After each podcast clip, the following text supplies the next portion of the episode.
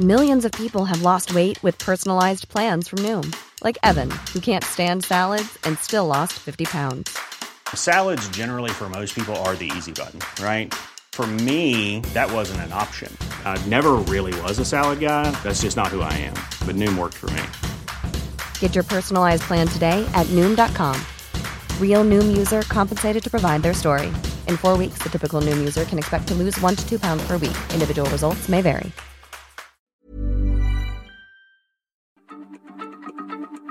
Heraldo Radio, la H se lee, se comparte, se ve y ahora también se escucha.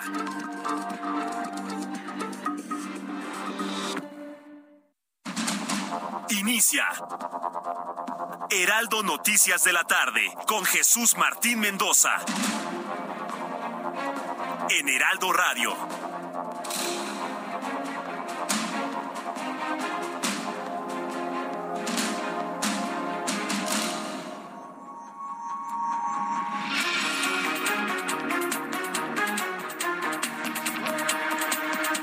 Ya son las seis de la tarde en punto, hora del centro de la República Mexicana. Bienvenidos, muy buenas tardes. Iniciamos el Heraldo Radio de este miércoles 29 de junio del año 2022. Me da un enorme gusto saludarle a nombre de este gran equipo de profesionales de la información. Como todos los días le digo, súbale el volumen a su radio, que le tengo la información más importante hasta este momento. Pues en primer lugar, otra vez el medio periodístico está impactado por un nuevo asesinato en contra de un periodista. Esta mañana fue asesinado el periodista Antonio de la Cruz al salir de su domicilio en Ciudad Victoria, Tamaulipas. Bueno, lo mataron frente a su familia. Iba saliendo de su casa, se subieron a la camioneta, iba su esposa, su hija de 23 años. La hija también recibió impactos de bala, está muy grave. Inclusive en algunos medios de comunicación ha trascendido que la chica ya habría fallecido, asunto que no se ha podido confirmar hasta este momento. Toda una tragedia, otra vez, otro periodista caído, sí, allá, allá en Tamaulipas. ¿Por qué razón? Bueno, pues lo están investigando, sí, están investigando qué es lo que sucede, porque además de ser periodista, trabajaba para el movimiento ciudadano. No se sabe si el motivo de esta agresión directa tiene que ver con su labor periodística. Era un reportero de la Fuente de Agropecuarias. O si tenía que ver con su activismo político dentro del movimiento ciudadano. Entonces exigieron justicia por el ataque donde también resultó herida de gravedad, como ya le digo, su hija. Estamos muy pendientes del flujo de información que se esté generando sobre esto que vuelve a enlutar al gremio periodístico. La oficina del médico forense del condado de Bejar, Texas, anunció que la cifra de migrantes muertos encontrados al interior de una caja de un tráiler es de 53. No 48, ni 49, ni 50, 51, 52, son 53. El Instituto Nacional de Migración aseguró que el vehículo no pasó por México, pero sí atravesó los retenes en Texas donde no fue detenido. A ver, a ver, ¿no pasó por México?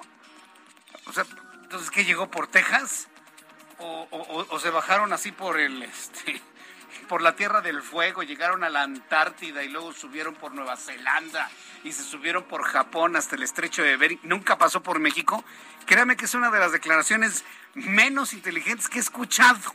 El tráiler no pasó por México. Era anfibio y se fue así por, por el Golfo de México.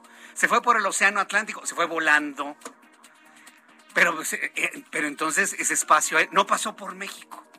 Hay una puerta dimensional por donde atraviesan los tráileres repletos de migrantes. ¿Qué declaración tan... Grítelo, por favor, ayude, yo no lo puedo decir. ¿Qué declaración tan poco inteligente, tan poco creíble? Ya usted póngale el otro calificativo. No pasó el tráiler por México. ¿No se habrán dado cuenta que la única frontera al sur de los Estados Unidos es México? Bueno, pues ya, le platicaré. O sea, vuelvo a decirle, lo que no pueden hacer con la opinión pública es insultar nuestra inteligencia. No lo pueden hacer ni en México ni en los Estados Unidos. En más noticias, en este resumen le informo movimientos políticos que visualizan lo que ocurrirá en 2024. César Alejandro Yáñez, César Yáñez, uno de los colaboradores más cercanos del presidente López Obrador durante más de 20 años y que estaba en la banca, hay que recordar que se casó muy, muy fifí se casó con mucha parafernalia, con mucho lujo, asunto que le enojó al presidente de la República y lo mandó a la banca prácticamente el tiempo que lleva de presidente. Bueno, pues finalmente regresa al gabinete federal, nada más y nada menos como subsecretario de gobernación subsecretario de Gobernación, de manera específica de Desarrollo Democrático, Participación Social y Asuntos Religiosos de la Secretaría de Gobernación. Bueno, pues ya platicaremos más adelante cuáles son las lecturas, los significados que se le ha dado a tan importante designación. Un tribunal federal confirmó la culpabilidad por delito de tortura a Luis Cárdenas Palomino, mano derecha de Genaro García Luna, exsecretario de Seguridad Pública, por lo que continuará en el penal de máxima seguridad del Altiplano en el Estado de México. La Secretaría de Educación Pública, escuche usted esta noticia porque sí me gustaría conocer su punto de vista. La SEP anuncia mediante un decreto que todos los alumnos flojos, los que truenan, no van a tronar y estoy escuchando un grito de ¡eh! a nivel nacional. El que no presentó tareas, el que no fue a la escuela, el que sacó entre 0 y 5, lo van a pasar con 7 de calificación. Y ni siquiera le van a revisar si fue o no fue a la escuela. ¿Ese es el México por el cual usted votó? Yo nada más le pregunto, ¿ese es el México por el cual usted votó? ¿El México que premia al fracaso y no premia al estudiante y no premia al que se esfuerza? Ah, bueno, pues está prohibido reprobar niños en México. ¿Cómo la ve? ¿No han entendido que la reprobación es la mejor forma de educar? Claro, porque de los errores se aprende, porque en la reprobación se da una nueva oportunidad, pero como seguramente usted votó por eso, ahora si su hijo no hizo lo que tenía que hacer, ahora aguántese. Si usted votó por esto en el 2018, yo nada más le digo, si su hijo es una lumbrera, saca puro 10, pues ni se esfuerce, porque el que no estudia y no trabaja va a tener el mismo pase de año que el que sí estudia y trabaja. Totalmente injusto, no puede ser. Pero pues como quieren comprar voto, como quieren quedar bien con la gente, pues van a pasar a los reprobados. Y lo digo en ese tono porque yo no estoy de acuerdo. Yo no estoy de acuerdo que se tenga que darle el mismo estatus al que sí trabaja que el que no trabaja. Yo en lo personal no estoy de acuerdo. Pero bueno, la Secretaría de Educación Pública anunció mediante un decreto que ningún alumno de primaria podrá reprobar el ciclo escolar 2021-2022. Argumentan que porque la pandemia y es el segundo año que se emite dicha orden. Así que pues, chavos, ni se esfuercen no hagan nada, los van a pasar de año. Miren nada más qué bonito mensaje se está enviando desde la mismísima Secretaría de Educación Pública. Yo le invito para que me dé sus comentarios a través de Twitter, arroba Jesús.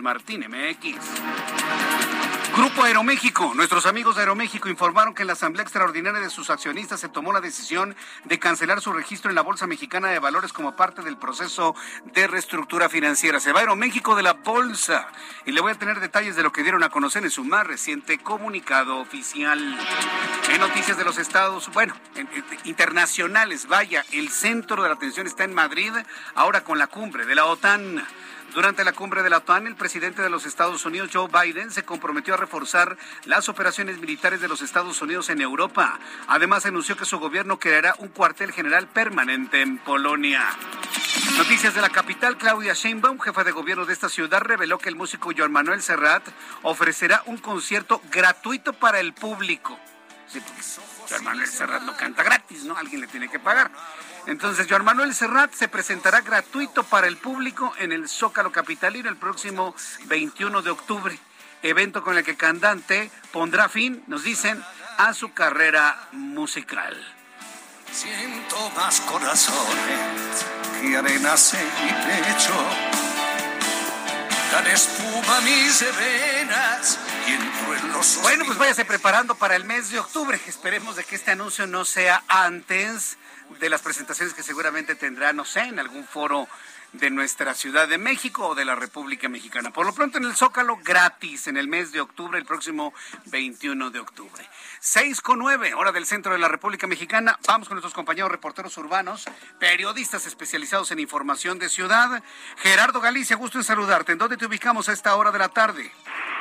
El gusto es nuestro, Jesús Martín. Excelente tarde. Justo recorriendo las inmediaciones del viaducto. Es un tremendo estacionamiento para nuestros amigos que dejan entrar la zona del eje 1 poniente y si se dirigen hacia el oriente de la capital. Hay que salir con tiempo.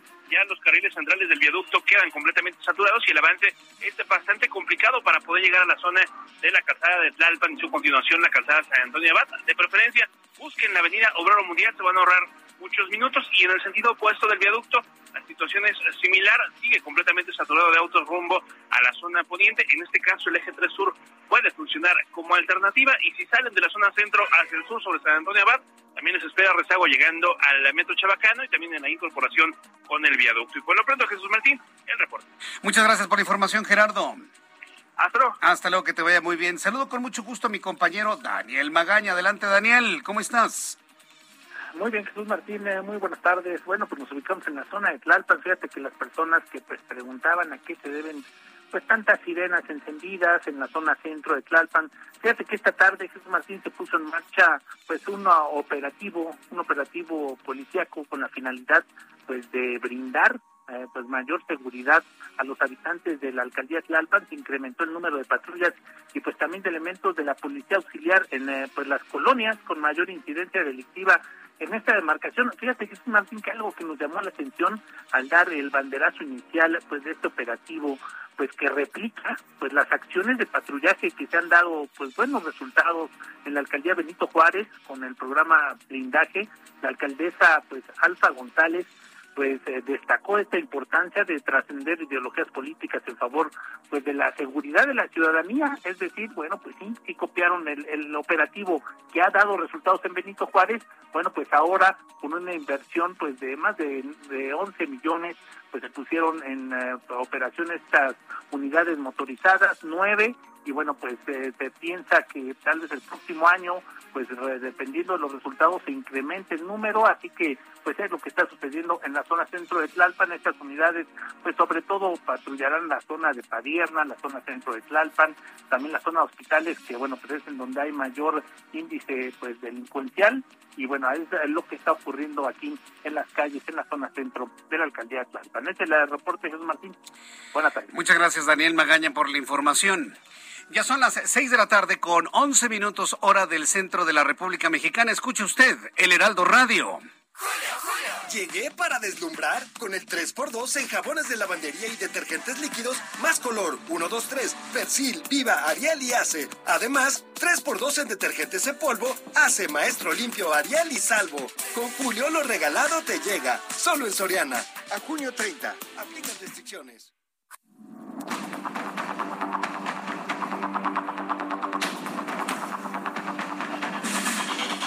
Muchas gracias a nuestros amigos de Soriana que nos han enviado ya sus mejores recomendaciones para esta tarde, también como noticia, porque mire, cualquier descuentito, créanme, en estos tiempos que ha subido todo de precio, no lo digo yo, lo dice la Procuraduría Federal del Consumidor, pues vale la pena pues aprovecharlo finalmente para mejorar la economía familiar. Así que esté muy pendiente de estos mensajes a lo largo de nuestro programa de noticias. Eh, cuando son las seis de la tarde con 12 vamos a revisar lo que sucedió un día como hoy. 29 de junio, en México, el mundo y la historia. Abraham Arriola. Amigos, bienvenidos. Esto es un día como hoy en la historia 29 de junio 1920. Se le otorga al Real Madrid Club de Fútbol su actual denominación de Club Real. 1953. Mm. 1956. En Estados Unidos, la actriz Marilyn Monroe contrae matrimonio con el dramaturgo Arthur Miller. 1975 comienzan las primeras pruebas de lo que podría ser en un futuro el Apple I. 1995, Soda Stereo publica su séptimo y último álbum, Sueño Estéreo. 2007 se pone a la venta el nuevo teléfono de Apple, el iPhone. Y en el año 2010 Sony Computer estrena el servicio en línea PlayStation Plus. Amigos, esto fue un día como hoy en la historia. Muchas gracias. Muchas gracias por la información a mi compañero Abraham Arreola y un saludo a quienes cumplen años el día de hoy. Por cierto, hoy es un cumpleaños especial Así que hoy todos nos unimos hacer un canto de cumpleaños. Ponme unas mañanitas bonitas, por favor. Échame unas mañanitas bonitas, porque hoy es cumpleaños nada más y nada menos que de Ángel Mieres, nuestro jefe general nuestro comandante supremo aquí en el Heraldo Media Group. Mi querido Ángel, me da mucho gusto saludarte y desearte lo mejor de la vida. Pásala muy bien, cómete un buen pedazo de pastel, nada más por hoy. Cómete un buen pedazo de pastel y celebremos la vida juntos, querido amigo. Para Ángel Mieres, presidente del, eh, del grupo de ejecutivos del Heraldo Media Group, desde aquí enviarle un enorme abrazo, nuestros mejores deseos de salud, de larga vida. Ángel Mieres Zimmerman, hoy cumpliendo años, te enviamos un enorme abrazo de parte de este gran equipo del Heraldo Radio. Felicidades, Ángel. El día en que tú naciste, nacieron todas las flores. Pues sí, estamos aquí festejando a nuestro presidente del Consejo de Administración de Heraldo Media Group. Pues todos muy contentos hoy día de su cumpleaños. Felicidades, Ángel Mieres, de todo corazón en este tu día. Bien, cuando son las 6 de la tarde con 15 minutos, vamos a revisar las condiciones meteorológicas para las próximas horas. El Servicio Meteorológico Nacional, que depende de la Comisión Nacional del Agua, nos informa sobre lo que tendremos durante las próximas horas en cuanto a pronóstico del tiempo. ¿Seguirá lloviendo? La buena noticia es sí. La buena noticia es sí seguirá lloviendo, afortunadamente, pero ¿qué cree? Que nos regresan los... eh, las temperaturas altísimas de entre 40 y 45 grados Celsius para las siguientes horas. Dice el meteorológico que tenemos canales de baja presión, una zona de baja presión con probabilidad de desarrollo ciclónico, eso habrá que ver, pero eh, temperaturas tan calientes que alcanzarán 45 grados en Sonora, Sinaloa, Nayarit, lluvias muy fuertes en Durango, Sinaloa y también en Nayarit. El meteorológico informa que a lo largo de esta noche y madrugada la circulación del monzón mexicano, monzón. Ayer me estaban preguntando si me había equivocado de letra. No, monzón. Así se llama. Aunado a un canal de baja presión en el occidente, centro y sur del país, además de inestabilidad en niveles altos de la atmósfera, mantienen lluvias puntuales muy fuertes en zonas de Sonora, Durango y Sinaloa.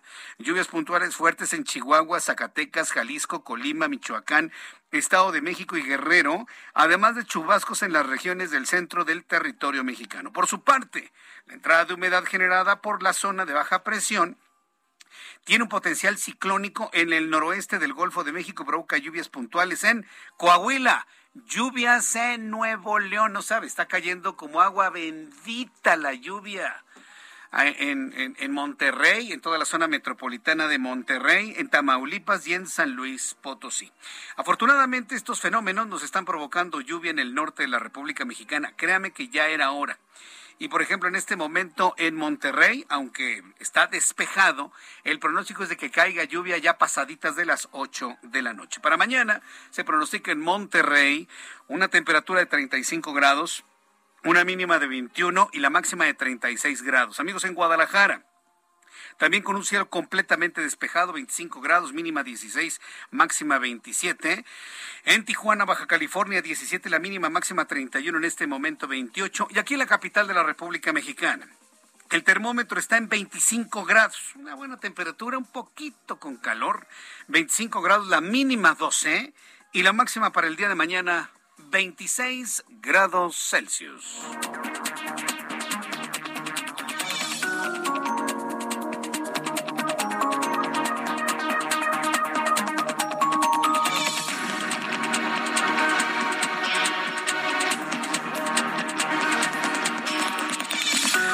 Son las 6 de la tarde con 18 minutos hora del centro de la República Mexicana. Para las personas que nos escuchan por primera vez, esto es el Heraldo Radio. Yo soy Jesús Martín Mendoza y le acompaño con las noticias como siempre lo hemos hecho a esta hora de la tarde. Esta mañana fue asesinado el periodista y vocero del Movimiento Ciudadano Antonio de la Cruz. Salía de su casa con su hija y su esposa, ubicado en Ciudad Victoria, Tamaulipas. Con Antonio de la Cruz ya son 13 los periodistas asesinados nada más en este año 2022 nada más en este año 2022. Carlos Juárez, nuestro corresponsal en Tamaulipas, nos tiene más detalles de lo ocurrido. Adelante, Carlos, gusto saludarte. Buenas tardes. Hola, ¿qué tal, Jesús Martín? Buenas tardes, un gusto saludarte a ti y a todo tu auditorio. Te comento que lamentablemente eh, así es, Antonio de la Cruz eh, fue asesinado la mañana de este miércoles afuera de su vivienda en el fraccionamiento Puertas del Tamatán cuando iba acompañado de su esposa y su hija Cintia N de 23 años de edad y quien, bueno, pues el reporte que se tiene, el último reporte que se tiene por parte de las autoridades de Tamaulipas es que se encuentra en un estado grave luego de que recibió un impacto de bala en su cabeza. Por lo pronto, el gobernador de Tamaulipas, Francisco García Cabeza de Vaca, aseguró que la Fiscalía General de Justicia del Estado tiene ya varias líneas de investigación tras este atentado armado. Cabe señalar que Antonio de la Cruz, además de ser el vocero estatal del Movimiento Ciudadano, también se desempeñaba como periodista en el periódico Expreso La Razón, el cual también ya había sido atentado hace algunos años en contra de sus instalaciones. Hay que también destacar, Jesús Martín, que en Tamaulipas es el tercer periodista asesinado durante la actual administración y eh, hasta el momento no se tiene mayor información sobre los anteriores dos casos. También hay que manifestar que, bueno, están condenando estos hechos autoridades, así como también diputados y grupos de periodistas de prácticamente todo el Estado, quienes están a la espera de una pronta respuesta por parte de la Fiscalía General de Justicia de Tamaulipas, en la cual también eh, se encuentra ya colaborando con la Fiscalía General de la República ante este atentado armado. Te, te repito y te confirmo que solamente eh, y desafortunadamente murió Antonio de la Cruz, pero su hija Cintia, de 23 años, se encuentra grave internada en un hospital y donde los eh, médicos están trabajando, así lo informó la Secretaría de Salud, para salvarle la vida. Jesús Martín, es la información. Ah, eh, esto esta parte es muy importante porque hay varios medios de comunicación, tanto locales como nacionales, que habían dado ya por fallecida, lamentablemente, a la hija del periodista caído. Eh, ¿Por qué surgieron este, esta información? ¿Está tan grave que se ha pensado en su fallecimiento?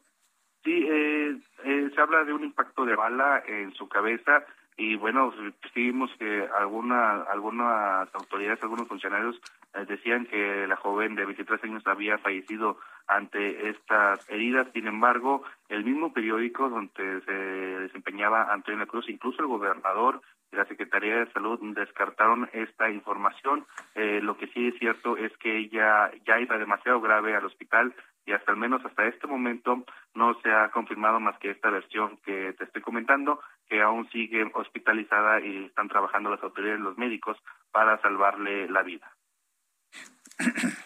Pues bien, vamos, tiene entonces un impacto en la cabeza. ¿Qué, ¿Qué, historia tan dramática. De las líneas de investigación, preguntarte, Carlos Juárez, ¿cuál es la que más pesa? Eh, ¿Razones por su, de ese asesinato por su trabajo periodístico o por su trabajo político? No, no, el gobernador cuando habló de las líneas de investigación no especificó. Ellos aseguran que por el tema de la de las indagatorias, ¿no? Siempre se maneja esta versión. Lo que sí es cierto es que Antonio de la Cruz hacía su trabajo periodístico de manera cotidiana, incluso críticas a través de sus redes sociales.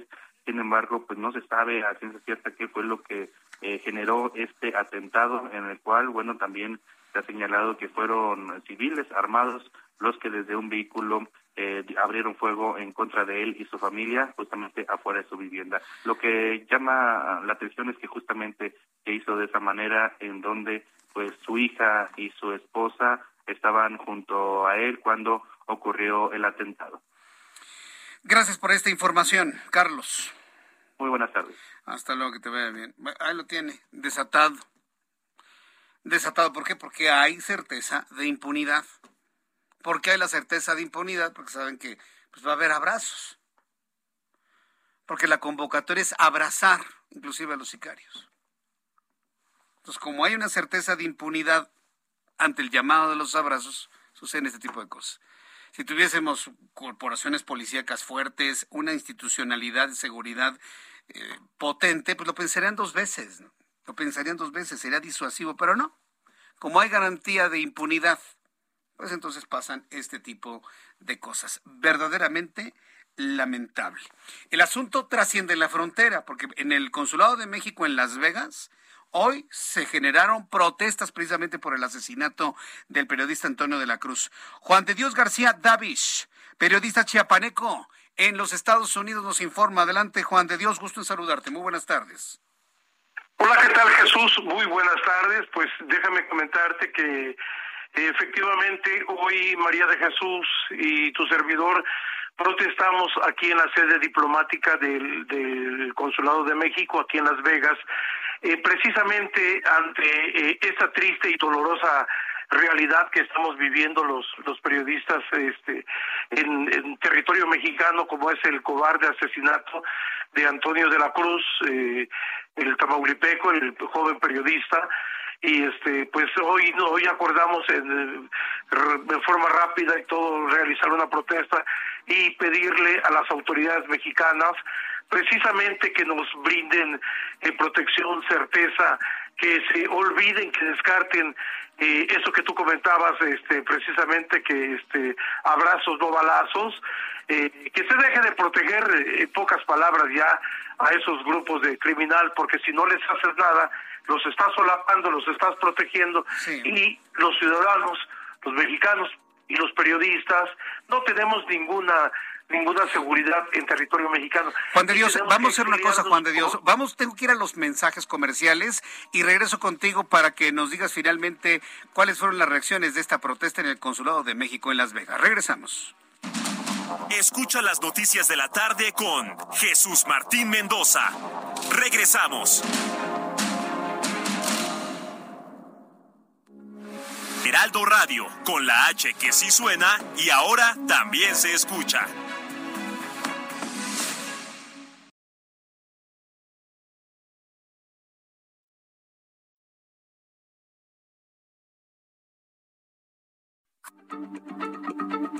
Heraldo Radio, la H se lee, se comparte, se ve y ahora también se escucha.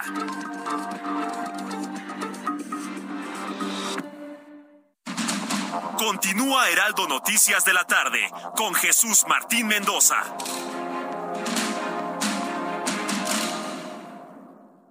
Julio, Julio. Amor, sí llego para la cena. Lo que llega para la cena, la alacena, es el 3x2 en todos los aceites de oliva, vinagres, catsups y mostazas. Y además, 3x2 en saborizantes en polvo para leche. Con Julio a lo regalado te llega. Solo en Soriana. A junio 30. Aplican restricciones. Son las 6 de la tarde con 30 minutos. Escucha usted el Heraldo Radio. Yo soy Jesús Martín Mendoza y converso con Juan de Dios García Davis, periodista chiapaneco, que por cierto estuvo encabezando esta protesta frente al consulado mexicano en Las Vegas. ¿Qué reacciones tuvieron, Juan de Dios, a esta protesta por el asesinato del periodista Antonio de la Cruz, Juan de Dios? Mira, pues no se esperaba, Jesús, no se esperaba ningún ningún tipo de acciones. Eh, precisamente de protesta, llegamos con María de Jesús y este, externamos, gritamos nuestras consignas que queremos justicia y justicia y más justicia y este, pedimos que México no sea un cementerio de periodistas que frenen ya la, la masacre en contra de los compañeros este, de los medios de comunicación.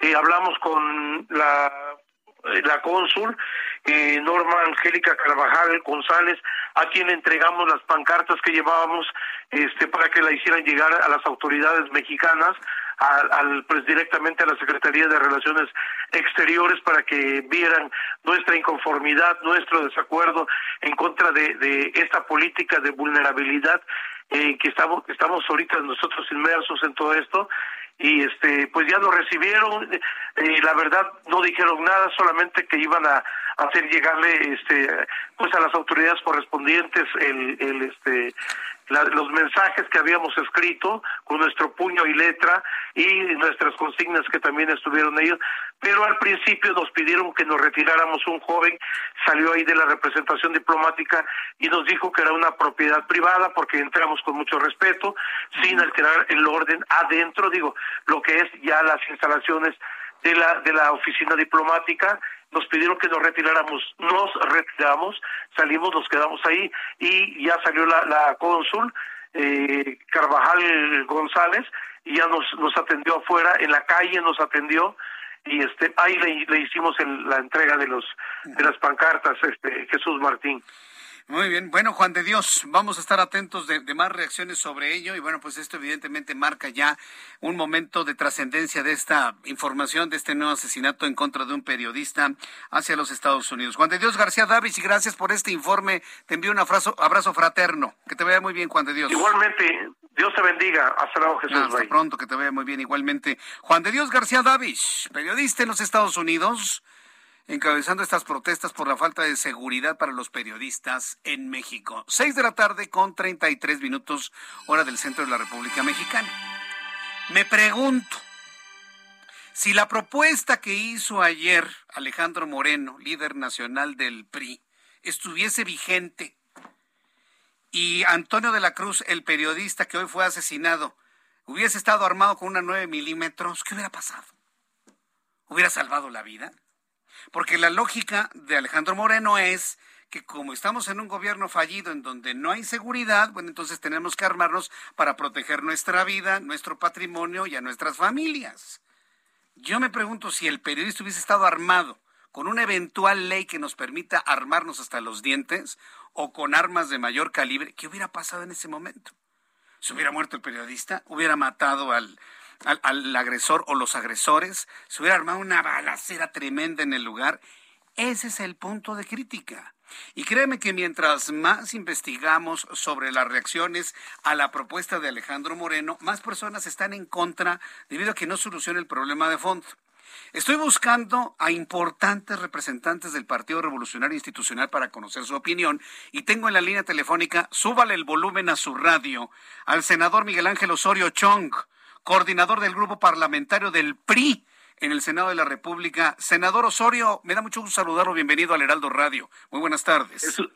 Jesús, qué gusto saludarte. Gracias por permitirme este enlace con todo tu auditorio y, por poder platicar de este tema que te digo de entrada es una barbaridad. Pero ¿por qué se genera una barbaridad desde la dirigencia del PRI sin haberlo consensuado, consultado, comentado? Hoy he platicado con varios integrantes del PRI que dicen, no, una propuesta como esta no va. ¿Cuáles son los orígenes de algo así? ¿Ha tenido la oportunidad de platicar con Alejandro Moreno sobre esto? No, ni de esto ni de nada. O sea, Alito es Alito.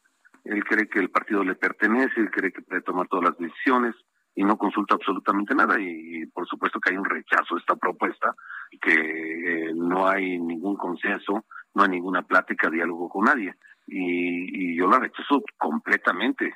No puedes armar a la, a la, sociedad, no puedes darles armas de alto poder, como lo dijo, este, para, para combatir esto que además por derecho le pertenece a los ciudadanos, que es que el Estado mexicano debe darles seguridad y protección este, es una tontería, eh, déjame calificarlo de esa manera, no se me ocurre de otra.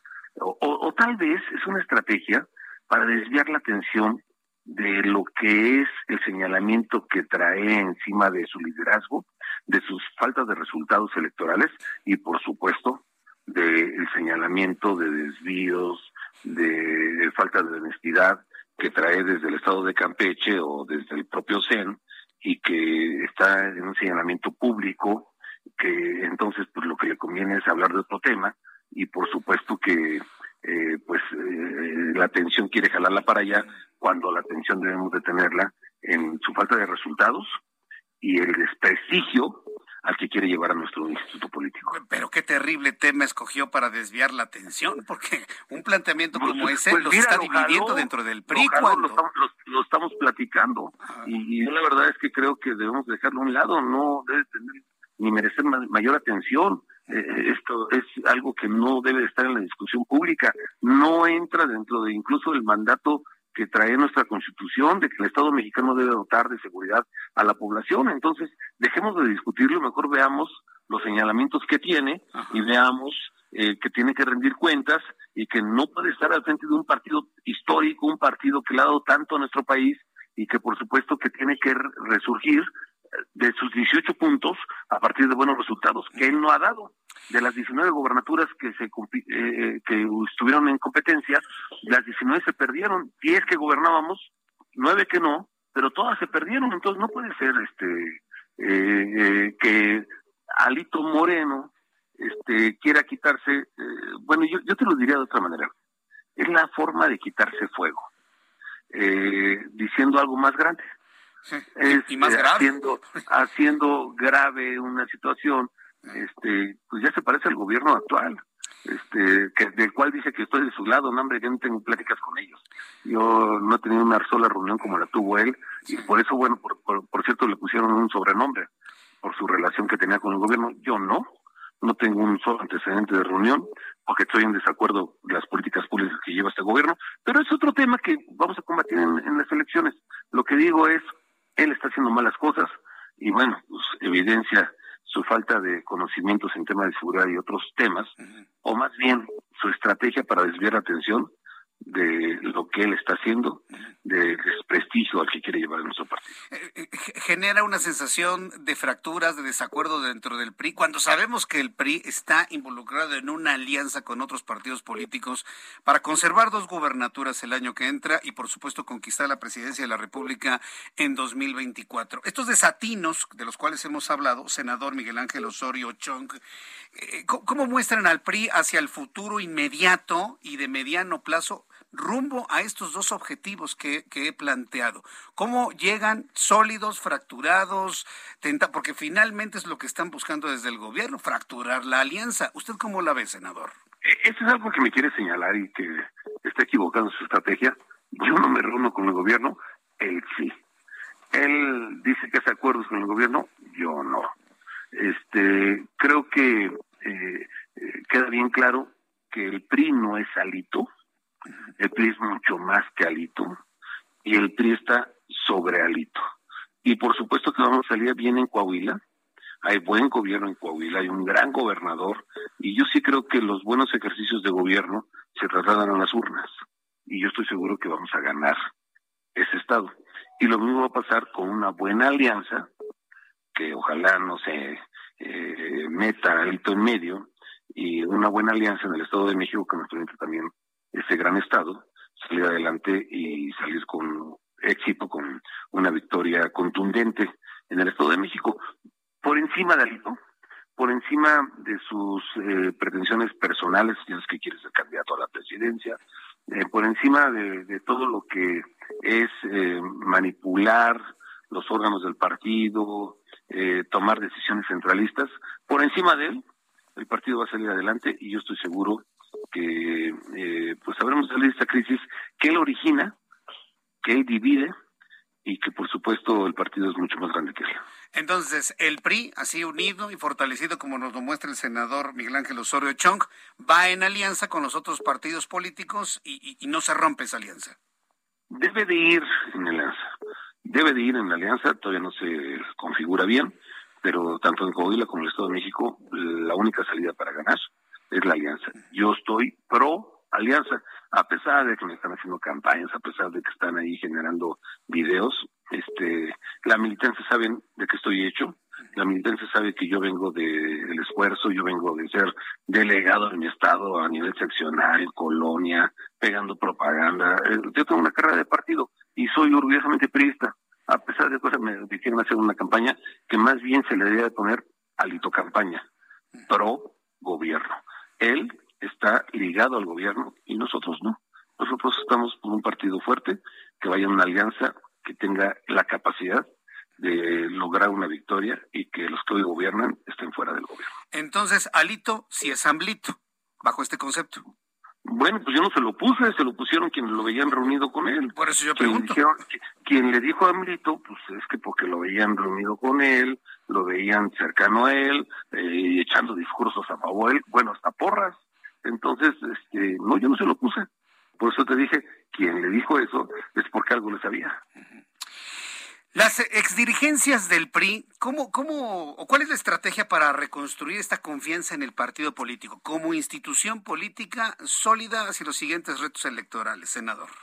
Mira, el más importante, eh, ya demostró el PRI que se sabe gobernar y que ante los desaciertos que hoy nos dan en seguridad, que está, bueno, con cifras enormes que, que nos deben de preocupar, 120, más de 123 mil fallecimientos, muertos, homicidios que tienen que ver con la delincuencia. Eh, en tema de salud, bueno, pues, de, de 7 mil muertos pasamos a 330 mil oficiales y según la OMS más de 600 mil. Eh, en el tema de más importante para nosotros, el económico. Cuando la gente ya no le alcanza para eh, poder lograr eh, satisfacer las necesidades propias de la familia, cuando no alcanza para abastecer de los insumos a partir de la canasta básica, entonces nos preocupa mucho. Eh, el país que crecía, crecía, crecía, hoy tiene un una dificultad a partir de que económicamente va en retroceso y, eso eso nos va a hacer bien el PRI y eso es lo que vamos a lograr eh, transmitir para que la sociedad voltee hacia nosotros pero bueno, necesitamos otra dirigencia, por supuesto. Eh, si hay una propuesta en materia de seguridad, y a propósito de la más reciente propuesta de la dirigencia del PRI, en seguridad, ¿qué es lo que está proponiendo el PRI en la mesa que pueda cautivar y enamorar a los electorados, senador? Mira, eh, por supuesto que pido que lo revisen. 12, 13, 14 y 15 y parte del 16, bajamos los índices delictivos históricos hasta antes del 2000. Los bajamos. Los bajamos con una coordinación enorme entre la Secretaría de Defensa, Marina, la Policía Federal y los estados y los municipios. Después, cuando quisimos hacer una reforma para que se entendiera que teníamos que hacer 32 corporaciones estatales fuertes, sólidas en seguridad, bueno, los que están hoy gobernando se opusieron. A diferencia de nosotros que cuando propusieron la Guardia Nacional les apoyamos. Entonces, lo, lo que te digo es, sí se puede con la seguridad, sí se puede con este tema, este, te lo digo con mucha responsabilidad. Yo estuve al frente de este tema y, hoy digo, sí se puede, pero a partir de, un tema de unidad, de, coordinación de esfuerzos. Cuando la autoridad no escucha, déjame decirte que todas las políticas públicas en seguridad, ahí están las organizaciones sociales, las tomamos a partir de sus propuestas. Hoy no escuchan a nadie, hoy no quieren transformar nada, modificar nada, hoy solamente están en su estrategia que pues, nadie conoce y que por los resultados ahí están también a la vista. La estrategia de los abrazos, ¿no? Que ya está más por sabido que no, no ha funcionado, senador. Mira, eh, pasamos de la risa del comentario de abrazos y no balazos a un tema de preocupación. A un tema en el que, eh, con mucha seriedad te digo, hasta lo que pasó en Texas nos preocupa hacia México. Porque pues, hay, que, hay que pensar que hace unos par de meses pasó en Chiapas, donde perdieron mucha, eh, perdieron la vida muchos eh, eh, personas de otros países, pero pues ahora perdieron 23, 25 personas que, que eran connacionales, que son mexicanas y mexicanos, y que es producto de una estrategia que no escucha, que no ve otras propuestas. Los, nosotros eh, para quien piense que queremos que le vaya mal a este gobierno, están equivocados. No somos, dirían ellos, no somos iguales. Queremos sumar, queremos proponer cosas que en la economía le vaya mejor a las personas, que en seguridad le vaya mejor a las personas y que, pues a diferencia de los discursos de este, híjole, no quisiera ser eh, grave en mi comentario, pero a esta persona que no tiene mejor idea del tema de salud que es Gatel, se este, sigan perdiendo vidas. Entonces, pues, iba a decirte inepto, pero creo que me quedaría corto. Yo lo que te digo es que, eh, lo digo con mucho respeto, necesitamos otra política pública que escuche, que incluya y que sean más que amigos o cercanos, que puedan escuchar a los que saben y conocen y que con ellos hagan propuestas. Si no quieren oír a los partidos, que escuchen a los que se saben, a los que conocen y que con eso hagan políticas públicas que le sirvan a México. Senador Miguel Ángel Osorio Chong, déme la oportunidad de seguir platicando con usted en algunos otros momentos eh, durante eh, estas semanas, estos meses, para ir viendo lo que va pasando dentro del PRI. Yo creo que en la medida que los partidos de la alianza estén lo suficientemente fortalecidos, pues todos estos cambios que nos ha planteado en esta conversación aquí en el Heraldo Radio podrán ser realidad en el año 2024. Y por lo pronto yo le agradezco mucho que me haya tomado esta comunicación, senador. Yo sé que te lo agradezco. Gracias por esta oportunidad y además con tu amplio auditorio. Un abrazo. Gracias, senador. Que le vaya muy bien. Es el senador Miguel Ángel Osorio Chong, coordinador del grupo parlamentario eh, del Partido Revolucionario Institucional del Senado de la República. Se fue con todo, ¿eh? Con todo. Mire, la conversación con el exsecretario de Gobernación de México, porque tenemos que recordar eh, datos importantes de Miguel Ángel Osorio Chong, es actualmente senador de la República, fue secretario de Gobernación en tiempos de Enrique Peña Nieto, todos lo recordamos cuando fue gobernador en el estado de Hidalgo entre 2005 y 2011. Ha sido diputado del Congreso por el Distrito 6 en Hidalgo, secretario de Gobierno en el estado de Hidalgo. Bueno, en fin, y evidentemente una carrera política muy intensa dentro del Partido Revolucionario Institucional. Yo no había escuchado a un integrante del PRI con el peso específico de un Miguel Ángel Osorio Chong referirse así a su dirigente nacional. Es más, creo que es insólito, es inédito. ¿eh? Yo no recuerdo tal nivel de crítica de los priistas hacia su dirigente nacional como hoy lo acabamos de escuchar.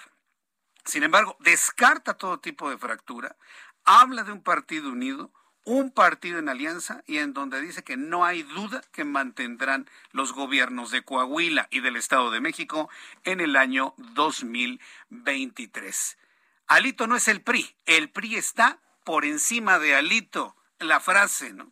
De, de cabezal de periódico que evidentemente, bueno, pues estaremos presentando esta entrevista el, día de mañana en, nuestra edición impresa. Bueno, son las seis de la tarde con 48 minutos hora del centro de la República Mexicana. Estamos impactados por un nuevo asesinato de otro periodista.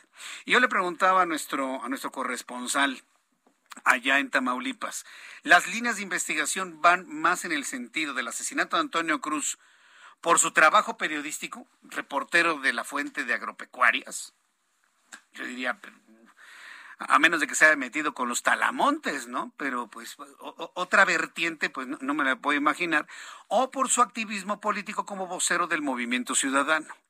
Para tratar de entender esto, me da mucho gusto saludar a Gustavo Cárdenas. Súbale el volumen a su radio. Él es diputado del Congreso de Tamaulipas por Movimiento Ciudadano, a quien yo le agradezco estos minutos de comunicación con el auditorio del Heraldo Radio. Eh, diputado eh, Cárdenas, gracias por tomar esta comunicación. Muy buenas tardes. Muchas gracias. buenas tardes, Jesús Martín. La verdad es que, pues muy consternado, ¿no? ¿Cómo no? el tema de, de Toñito, de Tony de la Cruz, un hombre de familia, un hombre de bien, crítico, crítico a, las, a los malos gobiernos, y obviamente por eh, un hombre que fue asesinado arteramente de una manera este, de alevosía, con en una motocicleta llega al carro saliendo de su casa, con su iba acompañado de una hija de 23 años, en la cual se encuentra grave, y lo ejecutan arriba de su coche. Él amaba el periodismo porque era una gente que yo tuve la oportunidad de conocerlo, él fue prácticamente el coordinador de comunicación social de Movimiento Ciudadano a nivel estatal y todavía hasta la fecha era también era, era el vocero oficial del, partido y lamento, lamento enormemente su partido, un hombre de 48 años y su único defecto era que hablaba con la verdad era un hombre de agallas, un hombre que denunciaba y aquí lamentablemente en mi estado, Tamaulipas, eh, tenemos eh, situaciones de que hay mucho problema de narcotráfico, de carteles, etcétera, y todo el mundo le quiere indilgar, indilgar la culpa a que fue ejecutado a través del crimen organizado y lamentablemente no considero que sea así. Él era crítico de políticos y de críticos del actual gobierno, del Estado, y obviamente eh, hay siento que ese móvil puede inclinarse más en lo que él denunciaba y decía a través de sus redes cuando había una injusticia. Era un hombre de valores, de valor y con deseos de servir siempre y informar a la comunidad.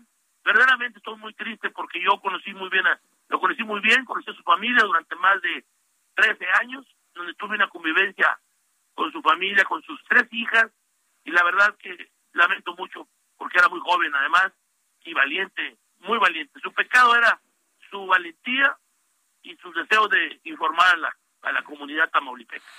Eh, eh, esto que nos acaba de decir es muy importante, diputado Gustavo Cárdenas, porque aunque usted no es el fiscal, no está llevando una investigación, usted considera que no fue un ataque del crimen organizado, sino que esto tiene un origen político por sus dichos en redes sociales y en su trabajo periodístico?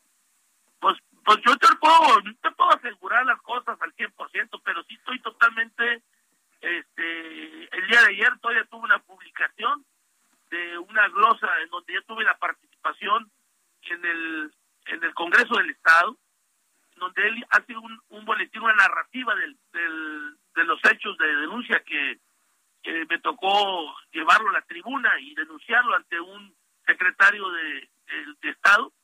Y la verdad es que eh, él fue muy duro en, su, en, su, en su escrito, él traduce prácticamente, da su opinión al respecto. ¿Y qué, ¿Qué, pasa? Que el día siguiente él está ahorita detenido. Yo pido que se esclarezca al fiscal Irben Barrios, que haga su trabajo, su labor profunda y que también se investigue quién fue el autor intelectual de este crimen, de este crimen que llegaron en una motocicleta, no sabemos si eran un par de personas, y ahí mismo eh, hieren también, lo matan a él, lo ejecutan, y hieren a una de sus hijas que está muy grave ahorita en un estado, en un estado muy grave en, el hospital.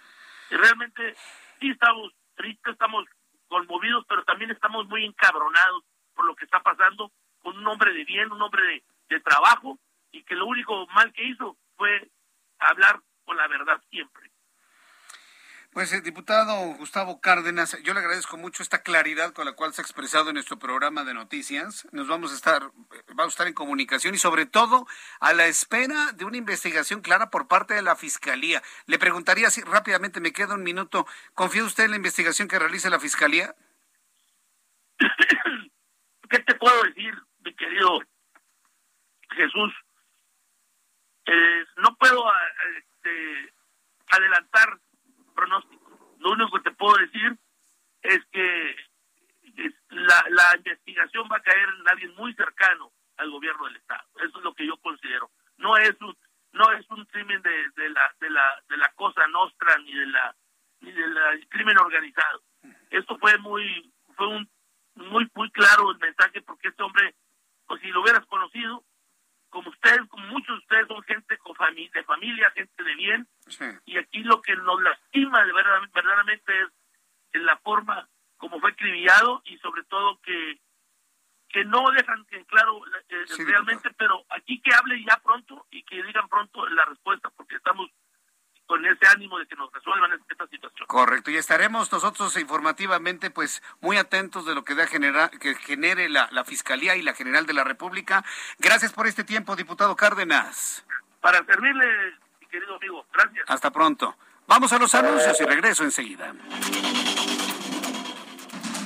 Escucha las noticias de la tarde con Jesús Martín Mendoza. Regresamos.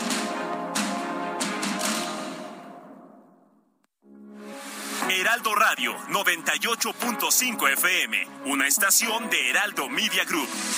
Transmitiendo desde Avenida Insurgente Sur 1271, Torre Carrachi, con 100.000 watts de potencia radiada.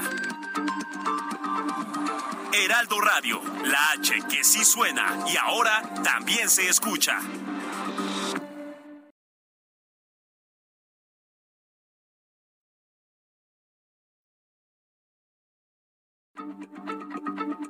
Heraldo Radio, la H se lee, se comparte, se ve y ahora también se escucha.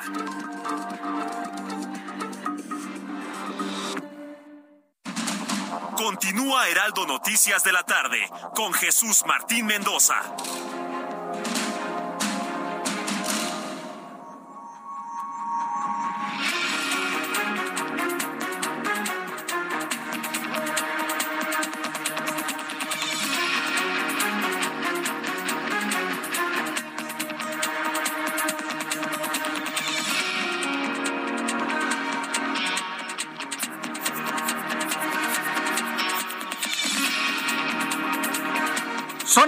En resumen cuando ya son las 7 en punto, hora del centro de la República Mexicana. Escucha usted el Heraldo Radio, yo soy Jesús Martín Mendoza y le presento un resumen de lo más importante que se ha informado y lo que ha ocurrido en las últimas horas en México y en el mundo.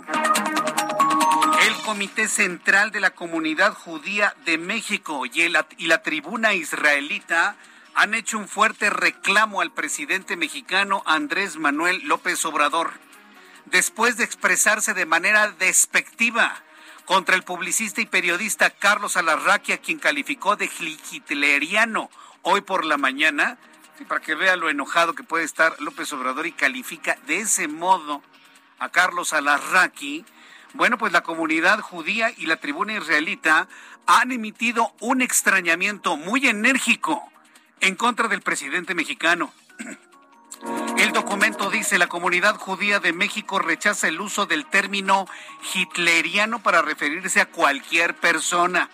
Toda comparación con el régimen más sanguinario de la historia es lamentable e inaceptable.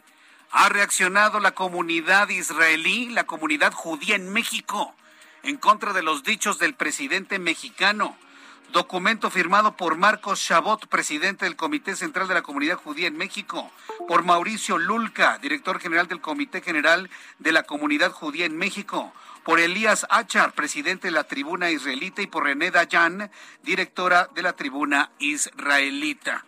Hasta este momento no hay ninguna reacción por parte del gobierno mexicano a este extrañamiento muy intenso, muy importante que hace la comunidad judía en contra de los dichos Andrés Manuel López Obrador. En más de este resumen de noticias, bueno, pues informarle que el mundo periodístico está consternado debido al asesinato de Antonio de la Cruz, periodista en Tamaulipas, en el momento que salía de su domicilio. También informo que la oficina del médico forense del condado de Bejar, Texas, anunció que la cifra de migrantes muertos encontrados al interior de una caja de tráiler habría aumentado a 53 pero lo más sorprendente es que han declarado de que el tráiler no pasó por México, un asunto difícil de imaginar. Hace unos instantes estuvimos aquí en el Heraldo Radio en entrevista a Miguel Ángel Osorio Chong, coordinador del PRI en el Senado de la República. Informó que el tema de armar a los ciudadanos planteado por Alejandro Moreno es parte de una estrategia para desviar la atención de los señalamientos sobre su falta de resultados y las acusaciones por los presuntos desvíos porque le conviene hablar de otro tema y no del desprestigio que está generando, agregó que el PRI no es alito e incluso el partido está por encima de Alito, por lo que estará unido y no fracturado ante el desatino de Alejandro Moreno. Esto fue lo que dijo contundente Miguel Ángel Osorio Chonga en entrevista con el Heraldo Radio. Él cree que el partido le pertenece, él cree que puede tomar todas las decisiones y no consulta absolutamente nada y, por supuesto que hay un rechazo a esta propuesta. No puedes armar a la sociedad, no puedes darles armas de alto poder, como lo dijo. Esto que además por derecho le pertenece a los ciudadanos que es que el Estado mexicano debe darles seguridad y protección. Este es una tontería, o, tal vez es una estrategia para desviar la atención de lo que es el señalamiento que trae encima de su liderazgo, de sus faltas de resultados electorales y por supuesto del señalamiento de desvíos, de falta de honestidad que trae desde el estado de Campeche Mientras tanto, también entrevisté aquí en el Heraldo Radio a Gustavo Cárdenas, diputado del Congreso de Tamaulipas por Movimiento Ciudadano. En esta charla que tuvimos hace unos minutos con él, consideró que el móvil del asesinato del periodista Antonio de la Cruz es el político que se inclina por el móvil político porque era un hombre que denunciaba los malos gobiernos, era un crítico de políticos, por lo que ese podría ser el motivo por el cual fue ultimado. El legislador agregó que el único defecto que tenía Antonio de la Cruz era siempre hablar con la verdad y valentía y tenía deseo siempre de informar. Descartó que alguna mafia o el crimen organizado estén detrás del asesinato de Antonio de la Cruz. Crítico, crítico a, a los malos gobiernos y su único defecto era que hablaba con la verdad.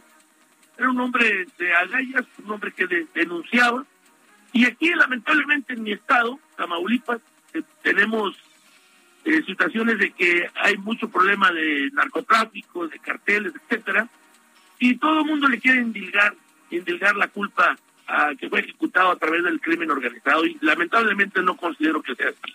Él era crítico de políticos y de críticos del actual gobierno, del Estado, y obviamente eh, hay, hay siento que ese móvil puede inclinarse más en lo que él denunciaba y decía a través de sus redes. La Secretaría de Salud, en este resumen de noticias le informo que la Secretaría de Salud informó que este miércoles se registraron 23.148 casos de COVID-19 en la jornada para un total ya de 6 millones. 10.065 contagios. Se ha rebasado la cifra de los 6 millones de contagiados en México. En materia de defunciones, a consecuencia del coronavirus se contabilizaron 31 en la última jornada, con un total de 325.696 muertos por COVID-19. Los casos activos son de 132.594. Rubén Minuti, quien es el cónsul general de México en San Antonio, informó que los migrantes mexicanos hallados en un tráiler en esa ciudad proveniente de al menos ocho entidades federativas, en conferencia de prensa, indicó que los migrantes son originarios de Guanajuato, de Veracruz, de Morelos, de Oaxaca, del Estado de México, de Zacatecas, Querétaro e inclusive han sido identificados migrantes muertos de la Ciudad de México. El sistema de aguas de la capital del país informó que ya fue reparada la tubería dañada que causó una megafuga y socavón el lunes pasado, por lo que mañana se restablecerá el suministro de agua potable en las colonias de la Palapa que se vieron afectadas. Le informó también que la Agencia Digital de Innovación Pública, en coordinación con la Secretaría de Movilidad y el Metro de la Ciudad de México, habilitaron una plataforma web con datos sobre las alternativas viales para los usuarios afectados por el remodelamiento que inicia el próximo 11 de julio en la línea 1 del metro. Senadores de distintas bancadas del Senado de la República rechazaron la propuesta del dirigente nacional del PRI Alejandro Alito Moreno de presentar una iniciativa de ley para que las familias mexicanas puedan tener acceso a armas de mayor poder con facilidad. La propuesta ha sido total y absolutamente rechazada por todo el PRI y como ya le informaba al inicio de este resumen, Miguel Ángel Osorio Chón considera que es una es una argumentación de, de ocurrencia para desviar la atención de los temas que están sobre Alejandro Moreno.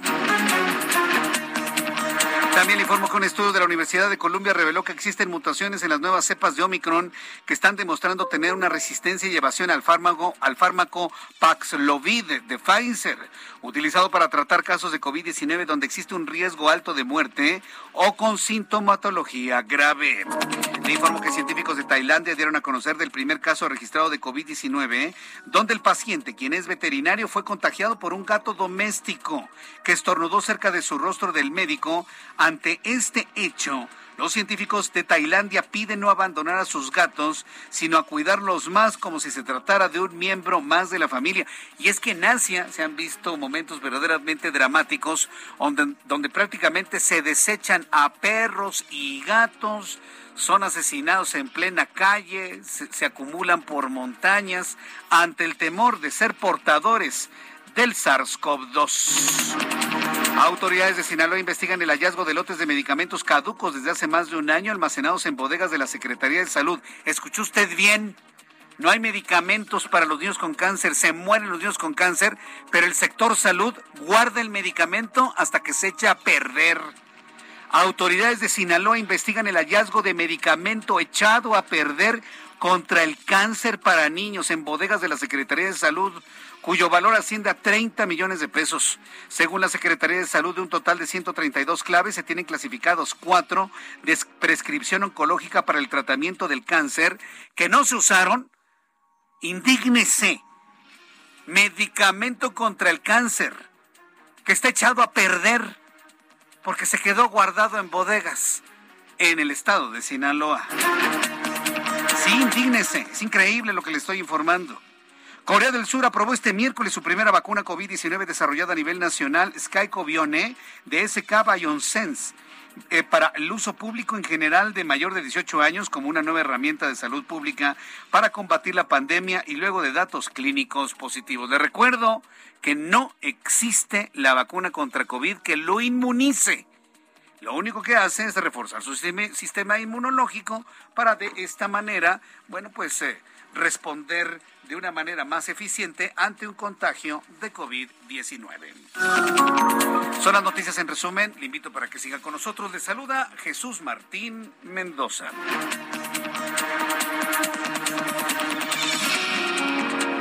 Ya son las 7 con 11, las 7 con 11, hora del centro de la República Mexicana. Antes de continuar, quiero enviar un caluroso saludo y, y, yo agradezco mucho la confianza. Quiero felicitar por su cumpleaños número 80 al señor Santiago San Román, San Román, que es fiel seguidor de nuestro programa. Para el señor Santiago San Román, Hoy está cumpliendo 80 años, en este día 29 de junio. Desde aquí le enviamos un gran abrazo. Todo el equipo del Heraldo Radio estamos muy agradecidos con usted, don Santiago, por escucharnos, por seguirnos, por tener un buen concepto de nuestro programa. Otras mañanitas, porque ya, ya le dimos mañanitas en, eh, hace ratito para mi querido amigo Ángel. Y ahora, bueno, pues aquí, mañanitas para el señor Santiago San Román, de las personas a las que estoy profundamente agradecido por considerar al Heraldo Radio y esta emisión de la tarde con Jesús Martín Mendoza su mejor forma de informarse todos los días. Muchas gracias, don Santiago San Román. Feliz cumpleaños. Comas un pedazote de pastel, que lo agasajen y va todo nuestro cariño y nuestro reconocimiento de parte de este gran equipo de noticias del Heraldo Radio. Despierta, mira que ya son las siete con doce, hora del centro de la República Mexicana. Vamos rápidamente con nuestros compañeros reporteros urbanos, periodistas especializados en información de ciudad. Gerardo Galicia, me da mucho gusto saludarte, Gerardo. ¿Cómo estás? Muy bien, Jesús Martín, el gusto es nuestro. Y ya recorriendo las inmediaciones de Lorenzo Boturini, hemos encontrado un avance realmente rápido para nuestros amigos que dejan atrás el eje 3 Oriente y si se dirigen a la avenida Congreso de la Unión, incluso para poder llegar al eje 1 Oriente, alcanzamos velocidades cercanas a los 40 kilómetros por hora. Donde sí tenemos dificultades es sobre Fray Servando Teresa de Mier. Para nuestros amigos que dejan atrás la zona centro y se dirigen al perímetro del aeropuerto, ya van a encontrar eh, completamente saturada de vehículos esta arteria, así que habrá que tomarla con muchísima paciencia y con algunos minutos de anticipación. Y por lo pronto, Jesús Martín, el reporte. Muchas gracias por la información, Gerardo Galicia. Hasta luego. Daniel Magaña, con más información, ¿en dónde te ubicamos, Daniel? Aquí es Jesús Martín, con información de la zona de la Unidad Nacional de Miramontes, esto para pues, desplazarse en dirección hacia la zona de pues ya través de en dirección del norte, pues a esta hora, de, pues ya en la tarde se incrementa la actividad vial, de automovilistas que se incorporan de la zona del anillo periférico hacia la zona de prolongación, división del norte, y esto retrasa el avance, así que pues hay que tener un poco de de calma. También la calzada México-Xochimilco se avanza de la, del perímetro de Tepepan, que sería de utilidad para trasladarse hacia la avenida Guadalupe Ramírez e ingresar hacia la zona centro de esta demarcación del sur de la ciudad. El reporte Jesús Martín. Buenas tardes. Gracias por esta información. Muy buenas tardes. Gracias a mi compañero Daniel Magaña. Y cuando el reloj marca las 7 con 14, vamos a revisar cómo cerraron los mercados financieros con Héctor Vieira. La Bolsa Mexicana de Valores cerró la sesión de este miércoles con un retroceso del 0.77% al perder 373.84 puntos, con lo que el índice de precios y cotizaciones, su principal indicador, se ubicó en 48.061.61 unidades tras anunciarse la salida de Aeroméxico. En Estados Unidos, Wall Street cerró con balance mixto luego de que el Dow Jones avanzó 82.32 puntos para llegar a 31.029.31 unidades. Por el contrario, el Standard Poor's se dio 2.72 puntos, con lo que se ubicó en 3.818.83 unidades, mientras que el Nasdaq restó 3.65 puntos, que lo dejó en 11.177.89 unidades. En el mercado cambiario, el peso mexicano se apreció 0.1% frente al dólar estadounidense, al cotizarse en 19 pesos con 65 centavos a la compra y en 20 pesos con 12 centavos a la venta en ventanilla. El euro por su parte se cotizó en 20 pesos con 68 centavos a la compra y 21 pesos con 2 centavos a la venta. En tanto, el Bitcoin tuvo un alza en su valor del 0.10%, con lo que cerró en 20.282.10 dólares por unidad, equivalente a 408.467 pesos mexicanos con 90 centavos. El Instituto Nacional de Estadística y Geografía informó que durante mayo la desocupación laboral tuvo un aumento del 0.27%, lo que significa una caída de 518.079 puestos de trabajo, de los cuales 272.371 fueron formales y 245.708 estaban en la informalidad. La aerolínea Aeroméxico anunció la cancelación de su registro en la Bolsa Mexicana de Valores como parte de su plan de reestructura y solicitará a la Comisión Nacional Bancaria de Valores la autorización para lanzar e implementar una oferta pública de adquisición por sus acciones que continúan en circulación. Petróleos Mexicanos dio a conocer que en mayo el precio de la mezcla mexicana de exportación fue de 104.5 dólares por barril en promedio, su nivel más alto desde febrero de 2013, cuando promedió 105.4 dólares por barril. La Comisión Federal de Competencia Económica informó que en 2021 recuperó 2.552 millones de pesos a favor de los consumidores, como resultado de sanciones aplicadas a empresas que realizaban prácticas monopólicas o con efectos contrarios a la competencia. Informó para las noticias de la tarde Héctor Vieira. Muchas gracias, Héctor Vieira, por la información de economía y finanzas. En este momento ya, a las 7.16 horas del centro de la República Mexicana. Quiero presentarle a usted un tema que me parece que es central, ¿sí? sobre todo si estamos ya eh, visualizando que algunas personas, pues de alguna manera se quieren pensionar, quieren obtener pues el beneficio de tantos años de trabajo. No es la primera vez que hemos platicado sobre, sobre las pensiones y sobre todo por las de las jubilaciones. Ha habido modificaciones a lo largo del tiempo a la ley del Instituto Mexicano del Seguro Social. Le voy a poner un ejemplo. Por ejemplo, este servidor que le habla yo empecé a cotizar el Seguro Social en 1990. Por lo tanto, a mí me tocan todos los beneficios de la ley del 73 Lo pongo como ejemplo para que usted se dé una idea. Para hablar sobre esto y qué beneficios tiene eh, el, régimen 73, como se le conoce, hemos invitado aquí en nuestro estudio a Franco Vidal. Él es director general de la firma JPM, Jubilación y Pensión Máxima. Estimado Franco Vidal, bienvenido. Gracias por estar aquí con nosotros. Muchas gracias por la invitación. Buena tarde a toda la audiencia. Eh, me parece muy interesante que hablemos de las pensiones del Seguro Social por régimen 73. ¿Por qué este régimen 73 es mejor que el siguiente, que creo que es el 97, no? Es correcto, el 97. Para todas las, aquellas personas que cotizaron a partir del primero de julio de 1997, eh, se dice que ya se van a pensionar por sistema de cuentas individuales, que no es otra cosa que se van a pensionar por los ahorros que tengan en su Afore. Y he aquí la respuesta a tu pregunta.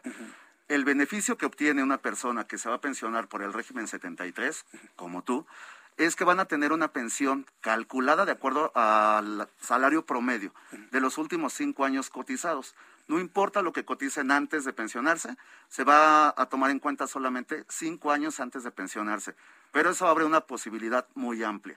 Si una persona se da de alta con un salario máximo, con el salario máximo que permite el IMSS, actualmente son cerca de 73 mil pesos, implica que su pensión va a ser mucho mayor a lo que pueda llegar a ahorrar durante su vida, eh, digamos, en una FORE. Correcto. Entonces, a ver, pongamos un ejemplo claro. Alguien que gana, por ejemplo, al mes eh, 20 mil pesos, por ejemplo, con el régimen 73. Ahí estamos hablando de qué pensión puede esperar entonces. Influyen varios elementos, principalmente tres, al momento de calcular la pensión por régimen 73. De acuerdo al artículo 167 de la ley del IMSS de 1973, el monto de la pensión se calcula con dos factores, uno que se llama cuantía básica, que se calcula de acuerdo al eh, salario promedio de las últimas 250 semanas cotizadas. Como requisito para alcanzar la pensión, le van a pedir que tenga por lo menos 500 semanas cotizadas en este esquema, pero por cada 52 semanas o por cada año adicional que haya cotizado, le van a dar un porcentaje adicional de pensión. ¿Qué implica esto? Que una persona eh, vamos a, poner este ejemplo que comentabas, que tiene un salario de 25 mil pesos mensuales, pero solamente tiene 500 semanas cotizadas, va a tener una pensión minúscula. De acuerdo a la ley, solamente tendría el 13% del salario que cotizó, así haya sido el topado. Hay que tener mucho cuidado entonces cuando se decida emplear alguno de los esquemas que permite el IMSS para poder cotizar con salarios topados. Y lo anticipo, para que una persona pueda tener un salario o un monto de pensión igual al salario cotizado, tendría que tener cerca de dos mil semanas cotizadas. Entre menos tenga, va a ser más bajo el porcentaje de pensión que le van a dar respecto a su salario cotizado. Ajá, correcto. Bueno, entonces digamos que tiene que ser, hacerse un cálculo personalizado, por, lo, que, supuesto. Por, lo que entiendo, ¿no? Ahora bien, eh, si, ya sé, eh, hay una opción conocida como modalidad 40. Tengo aquí en mis notas que ayuda a incrementar el monto de la pensión. ¿Es esto que nos estás mencionando, este porcentaje por semana adicional después de las 500? Eh, esos son incrementos, así le determina el instituto, pero no. Modalidad 40 es un esquema en el cual el IMSS le permite a la persona que ya se dio de baja con un patrón seguir haciendo aportaciones voluntarias pagándole una cantidad. Actualmente es el 10.075% del salario cotizado. Por poner un ejemplo, si una persona quiere cotizar el máximo actual, que son 73 mil pesos, estaría pagando alrededor de 7 mil 400 pesos mensuales. Y decíamos que si quiere alcanzar el máximo, lo tendría que pagar durante cinco años para que de esta manera obtenga el mayor beneficio muy pocas personas pueden hacerle frente a esas cantidades, estar pagando 7.500 o 7.000 pesos durante 60 meses. Es ahí donde nosotros entramos. Estamos invitando a toda tu audiencia a que conozcan nuestro programa de financiamiento a modalidad 40. Nosotros nos comprometemos a realizar el pago del 100% de las cuotas, darlos de alta con el salario topado y que de esta manera puedan alcanzar el monto máximo. ¿Ok? Correcto, bueno, pues eso suena, suena bastante bien. Entonces, una cosa es la pensión que voy a obtener por el régimen 73 y el programa de financiamiento a modalidad 40. Eh, aquí la pregunta es, ¿quiénes resultan beneficiados de esto? ¿Solamente quienes están cotizando hasta antes de 1997? Sí, es correcto. Esta, este beneficio que se otorga solamente es para aquellas personas que cotizaron hasta el 30 de junio de 1997. Si ya una persona se inscribió por primera vez después de esa fecha, ya no le toca esta pensión, pero todas aquellas personas que se beneficien de este esquema del régimen 73 van a recibir una, una pensión vitalicia, es decir, para toda su vida, que se le puede extender a sus beneficiarios, en este caso a su esposa o a su esposo o cónyuge, no, necesariamente deben de estar casados. Bueno, pues esto, esto me parece muy interesante. Si una persona dejó de trabajar, pero cotizó antes de junio del 97, pero dejó de trabajar porque fue independiente, ¿puede de alguna manera revisar si le toca algo de pensión? Sí, los invitamos a que nos llamen porque hay ah. diferentes alternativas para que las personas recuperen sus derechos y que de esta manera puedan acceder a la pensión que por él les corresponde. Hay, un número de WhatsApp, vamos a dar un número de WhatsApp. A ver, mucha atención, por favor, el público que está interesado en conocer de esto, cuánto le toca de pensión, si está en el, en el régimen 73, es el 55 47 86 52 44. 55 47 86 52 44. Hay otro número más, ¿verdad? Por supuesto, el siguiente número es el 55 10 29 74 76. Lo repito, 55 10 29 74 76. Estos dos números son de WhatsApp. Usted escríbales que quiere usted información sobre el régimen 73, que lo escuchó usted aquí en el Heraldo Radio y se van a comunicar con ellos, ¿verdad? ¿A través de WhatsApp o llamada telefónica? Puede ser, eh, los invitamos a que sea a través de WhatsApp para que no se saturen las líneas, lo pueden intentar por llamada telefónica y una invitación, si comentan que nos escucharon en este programa, la asesoría va a ser sin ningún costo, la validación de su caso va a ser sin ningún costo para diseñarles una estrategia. Y si ya tienen 60 años cumplidos y quieren eh, obtener el monto máximo de pensión, que los llamen sin ningún costo, les vamos a diseñar una estrategia y nos comprometemos ante notario a que van a recibir el monto que nosotros estamos proyectando de pensión como mínimo. Por el resto de la vida. Sí, por, el resto. Por el resto de la vida, con beneficiarios, esposa e hijos. Es correcto. Esto suena bastante bien. A ver, si usted quiere información sobre esto, le voy a repetir los dos números de WhatsApp. A ver, si está manejando y le interesa, estaciónese tantito y anote o marque 55 47 86 52 44 o el 55 10 29 74 76. Pues eh, Franco Vidal, muchas gracias por estar aquí con nosotros. Agradezco profundamente el espacio. Va a haber muchas personas interesadas en esto y estaremos platicando una oportunidad futura. Por supuesto, y en otra ocasión me gustaría poderles ampliar sobre este tema y esperamos las, las dudas que tengan y para plantearlas en otra ocasión. Gracias, Franco. Con gusto. Gracias, director general de la firma que ya le comenté, JPM Jubilación y Pensión Máxima. Voy a los anuncios y regreso enseguida. Escucha las noticias de la tarde con Jesús Martín Mendoza. Regresamos.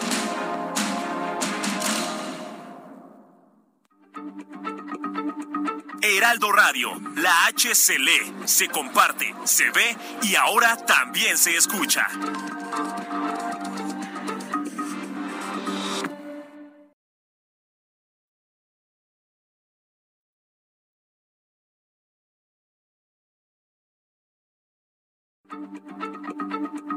Heraldo Radio, la H se lee, se comparte, se ve y ahora también se escucha.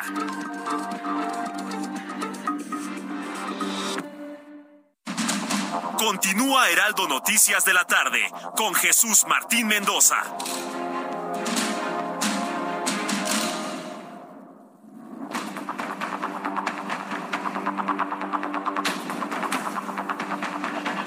Ya son las siete y media, las 19 horas con 30 minutos hora del centro de la República Mexicana. Vamos directamente hasta mm, Tamaulipas, en donde la Fiscalía General de Justicia de Tamaulipas está dando detalles sobre la investigación por el asesinato del periodista Antonio de la Cruz. Usted debe saber que eh, finalmente el eh, asesinato del periodista Antonio de la Cruz ha sido atraído por la Fiscalía General de la República, pero quien lleva eh, la parte principal de la investigación sin duda es la Fiscalía Tamaulipeca. Vamos a escuchar lo que se está informando en este momento.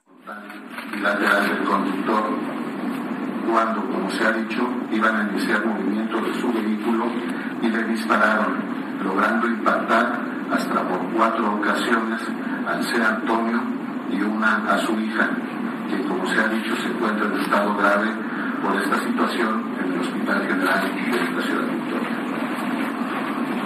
Es importante mencionar que se ha entablado comunicación con el fiscal especializado en atención de delitos contra la libertad de expresión de la Fiscalía General de la República, maestro Sánchez Pérez del Pozo, área con quien se está en coordinación y ha iniciado también en el ámbito federal una carpeta de investigación paralela a la que lleva esta Fiscalía, sin perjuicio de que se esté trabajando de manera conjunta y coordinada en los presentes hechos.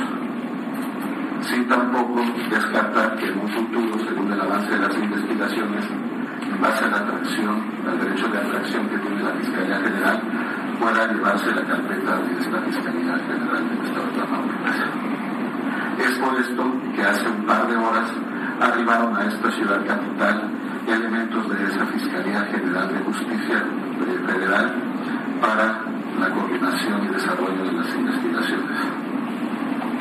De igual forma es de descartar eh, que no se tiene conocimiento que el periodista Antonio haya sido amenazado con anterioridad, ya sea por cuestiones personales o por su profesión, ni tampoco que hubiera solicitado adherirse al mecanismo de protección para personas defensoras de derechos humanos y periodistas. Al momento, no podemos descartar ninguna línea de investigación. Sin embargo, por su activa participación en el medio periodístico, se tiene como esta la principal, misma que se irá fortaleciendo, de ser el caso, con el desarrollo de las investigaciones y el resultado del análisis de contexto. Es decir, van a seguir analizando y van a tratar de establecer y esclarecer si el contenido editorial de su trabajo es el motivo por el cual eh, lo mataron. Mire, mejor que busquen al autor material. Él les va a llevar al autor intelectual y punto, ¿ya? O sea, huele a que va a quedar esto en la impunidad. Huele, este caso en específico, el de Antonio de la Cruz, huele a que va a quedar en la impunidad. Y bueno, pues ya tuvimos aquí declaraciones muy importantes por parte de integrantes del movimiento ciudadano, quienes advierten un móvil totalmente político descartando que sea el móvil del crimen organizado. Imagínense ante lo que estamos. Bueno, cuando son las 7.33, las 7.33, hora del centro de la República Mexicana, ahí le tengo otra, otra noticia. Mire, yo en lo personal estoy verdaderamente sorprendido de la capacidad que tiene nuestro presidente de México, Andrés Manuel López Obrador, para enemistarse con todo el mundo. No, no, no, no, no es una capacidad, yo no sé, propia de la personalidad genética innata. De verdad, no lo puedo creer. Se enemista con todo el mundo, con los periodistas, con los empresarios, con los médicos, con los estudiantes, con la UNAM. Hay grupos que no lo quieren en las Fuerzas Armadas, se lo tengo que decir con toda claridad. Se enemista con todos con los padres de familia, este, con las madres de familia, con los grupos feministas, con los grupos transgénero, con todo el mundo está enfrentado. ¿Sabe con quién? La iglesia, claro. Gracias Ángel. Con la iglesia católica. Acabamos de ser testigos de declaraciones tanto de la conferencia del episcopado mexicano como del arzobispado primado de México en una condena clara a la política de abrazos que han llevado, han traído en consecuencia hasta el asesinato de dos eh, sacerdotes jesuitas. Está enemistado con todos, ahora con la comunidad judía. Que alguien le explique, Andrés Manuel López Obrador, que alguien le explique que la comunidad judía tiene un peso específico muy importante en México y de manera concreta en la Ciudad de México, y se enemistó con ellos. Todo por un rencor que tiene con Carlos Alarraqui, que debo decirle, Carlos Alarraqui es amigo nuestro, profundo amigo. Es un gran amigo, es un gran ser humano, es un gran publicista, eso ni siquiera lo tengo que decir porque todo el mundo lo sabe. Es un gran periodista, profundo crítico, que ha tenido la genialidad de tener un sitio atípica al TV que se ve más que el canal donde se transmiten las conferencias matutinas. Es un hecho innegable y los números no mienten y YouTube no miente. Bueno, le tiene un coraje, le tiene un coraje que ahora hizo una referencia en la cual le voy a decir una cosa. ¿eh? Andrés Manuel López Obrador se tiene que disculpar mañana en la mañana. Tiene que ofrecer disculpas a Carlos Alarraqui. Porque no es una disculpa a Carlos Alarraqui, es una disculpa a la comunidad judía, la cual nos merece todo nuestro respeto, toda nuestra solidaridad. Usted lo sabe. Nuestro programa de noticias es escuchado por la comunidad judía, también por la comunidad libanesa, a quienes les envío mis saludos, nuestros abrazos, nuestra solidaridad ahora a la, a la tribuna israelita que se ha sentido agraviada por los comentarios vertidos por el presidente mexicano por la frustración que le produce uno de sus integrantes, que es Carlos Alarraqui. ¿Qué fue lo que pasó si usted no lo sabía? Bueno, pues eh, el presidente mexicano dijo hoy en la mañana, se lo voy a decir textual, ya tenemos diferencias con él desde hace tiempo, se refiriendo a Carlos Alarraqui. Es como hitleriano. Una vez lo comenté, se piensa que porque ya no existe Hitler o ya no existe Stalin o Mussolini, ya desapareció el pensamiento nazista, fascista, la derecha rancia española y no, eso no existe, dijo AMLO. Le estoy, no le voy a poner el audio del presidente, nada más le digo lo que dijo es un insulto inaceptable. Porque así como se refiere a, los, a la comunidad judía, así se puede referir a cualquier tipo de comunidad que vive en nuestro país y es inaceptable. Por supuesto, la comunidad judía ya reaccionó.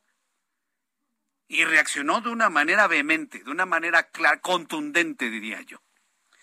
Hay un comunicado que ha emitido a todos los medios de comunicación, un documento firmado por el Comité Central de la Comunidad Judía de México y también por la tribuna israelita, fechado hoy, junio 29 de 2022. Y dice lo siguiente, cuatro líneas, cuatro líneas. No necesitaron un documento de tres hojas. Cuatro líneas que dicen lo siguiente. La comunidad judía de México rechaza el uso del término hitleriano para referirse a cualquier persona. Toda comparación con el régimen más sanguinario de la historia es lamentable e inaceptable. Punto. Firman. Marco Chabot, presidente del Comité Central de la Comunidad Judía de México. Mauricio Lulca, director general del Comité Central de la Comunidad Judía de México. Firma. Elías Achar, presidente de la Tribuna Israelita. Firma René Dayan, directora de la Tribuna israelita. Yo puedo entender que el presidente esté muy enojado por las razones que él quiera, pero no puede irse de la boca así. Yo creo, y es una sugerencia que le hacemos al presidente de una manera pues respetuosa por la investidura que ostenta, yo creo que mañana tiene que disculparse y decirlo así tal cual. Ofrezco disculpas a la comunidad judía por mis dichos del día de ayer, punto de corazón o no corazón, pero es obligatoria una disculpa. Y le debe disculpas a grupos feministas, a grupos, eh, a, comunidades minoritarias y a mucha gente que ha resultado agraviada y insultada en los últimos tres años y medio. Esto sí, esto que acaba de ocurrir con la comunidad judía, me parece que es un desatino total. ¿Cuál es el objetivo de enemistarse con nuestros buenos amigos de la comunidad judía? ¿Cuál es el objetivo?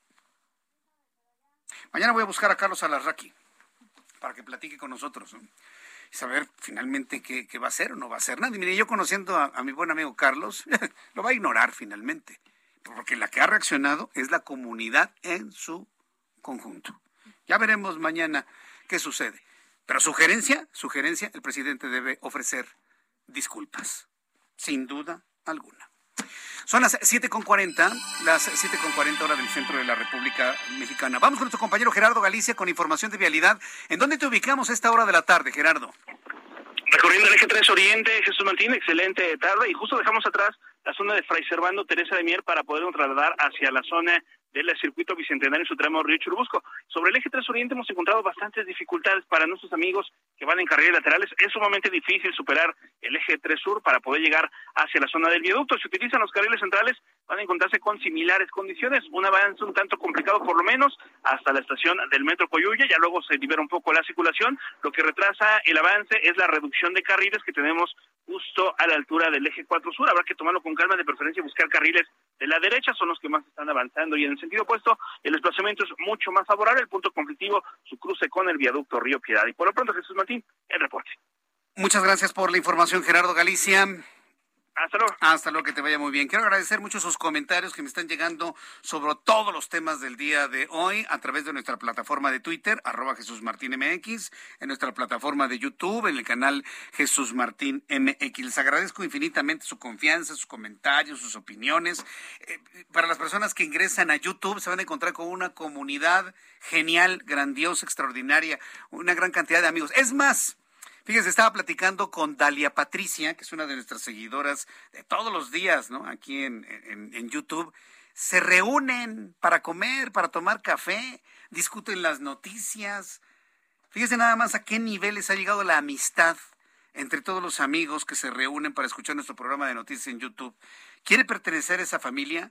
¿Quiere usted pertenecer a ese grupo de amigos? Sígame a través de YouTube en el canal Jesús Martín MX, también por supuesto en las plataformas del Heraldo de México, www.elheraldodemexico.com, en la página de internet del Heraldo, en la aplicación del Heraldo de México. Es una aplicación muy buena, muy sencilla, muy ligera, muy eh, eh, amigable con su teléfono celular y ahí puede ver televisión, escuchar radio, navegar por todas. Eh, las páginas que tiene el Heraldo de México. Acabo de descubrir Heraldo Binario, está buenísimo.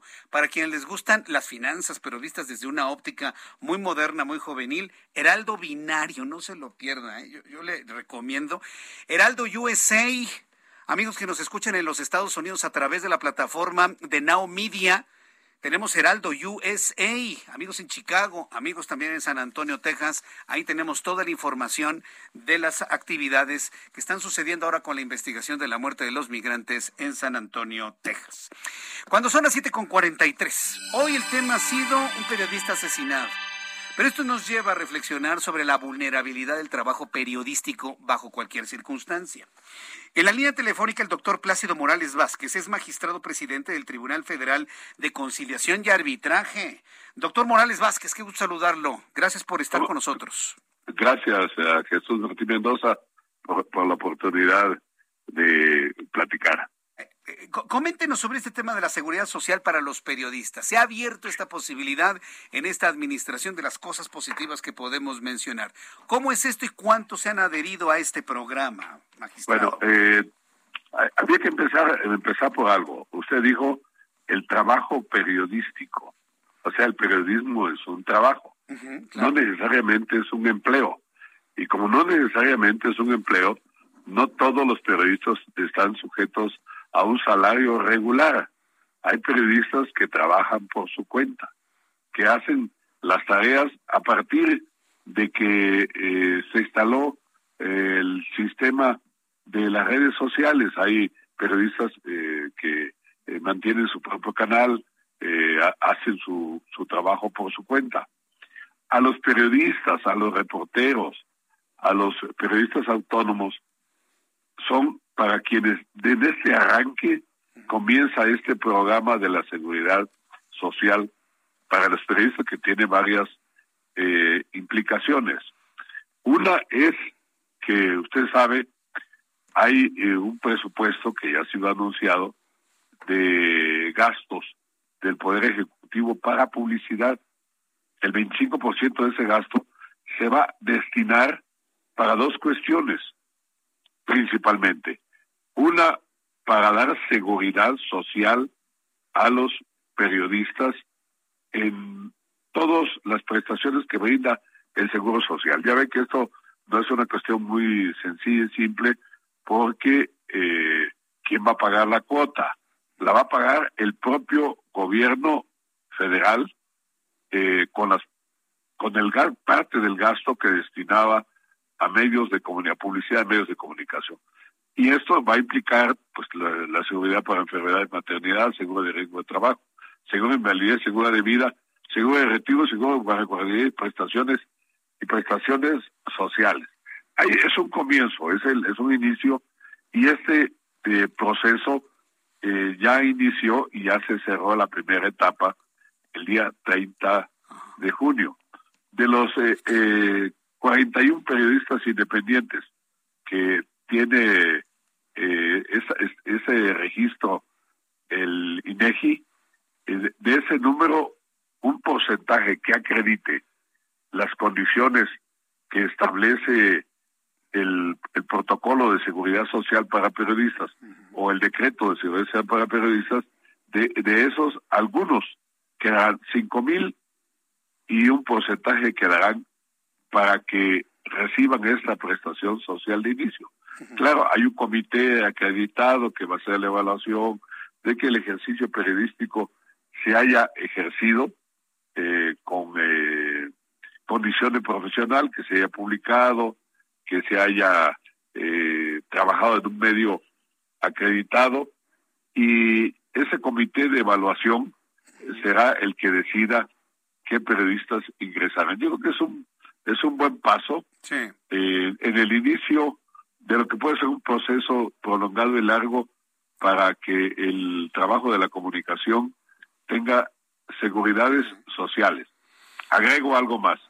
Es decir, todos tenemos derecho a la información, así lo establece la Constitución eh, Política de los Estados Unidos Mexicanos, un derecho de los ciudadanos a la información.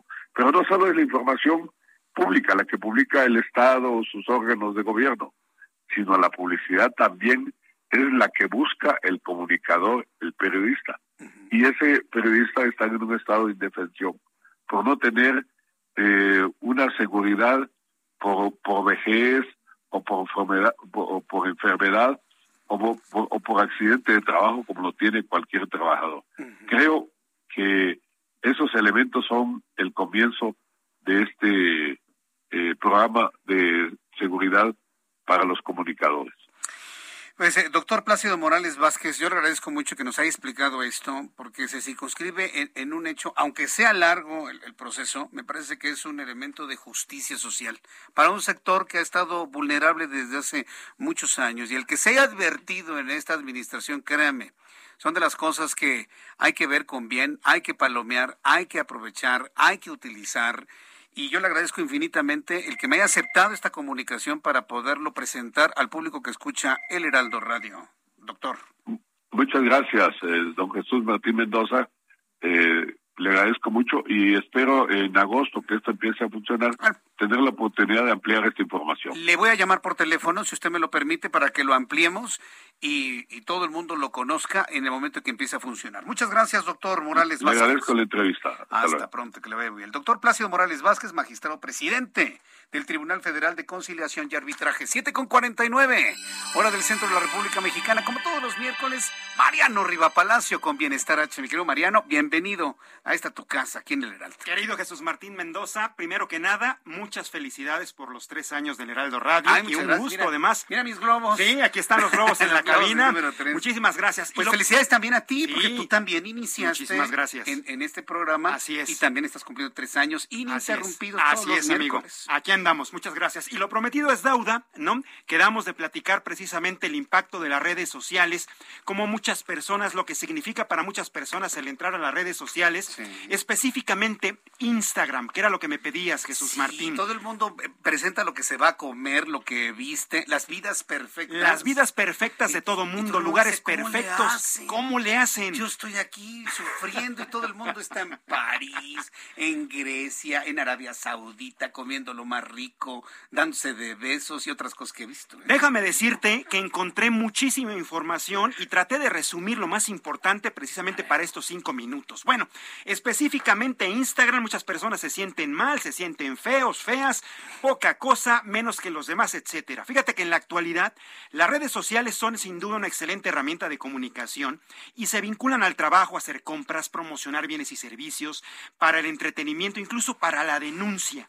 Sin embargo, da la impresión de que la pantalla de la computadora o el celular se ha convertido en un medio de fascinación para las personas al observar en lo que se postea o se divulga la imagen amplificada de sus capacidades. A este fenómeno, Jesús Martín, los especialistas en, en psicología y en psicoanálisis le llaman narcisismo digital. Ya desde 1914, Sigmund Freud, Jesús Martín, mencionaba la existencia de dos clases de narcisismo.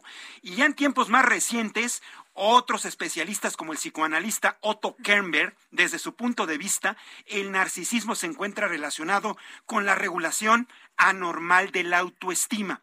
Eso de manera más simple se sintetiza en las redes sociales, es decir, aunque cualquiera pueda hacer uso de Instagram, por ejemplo, pareciera que ahí y solo ahí se, se, publican cosas y personas bellas, extraordinarias, perfectas.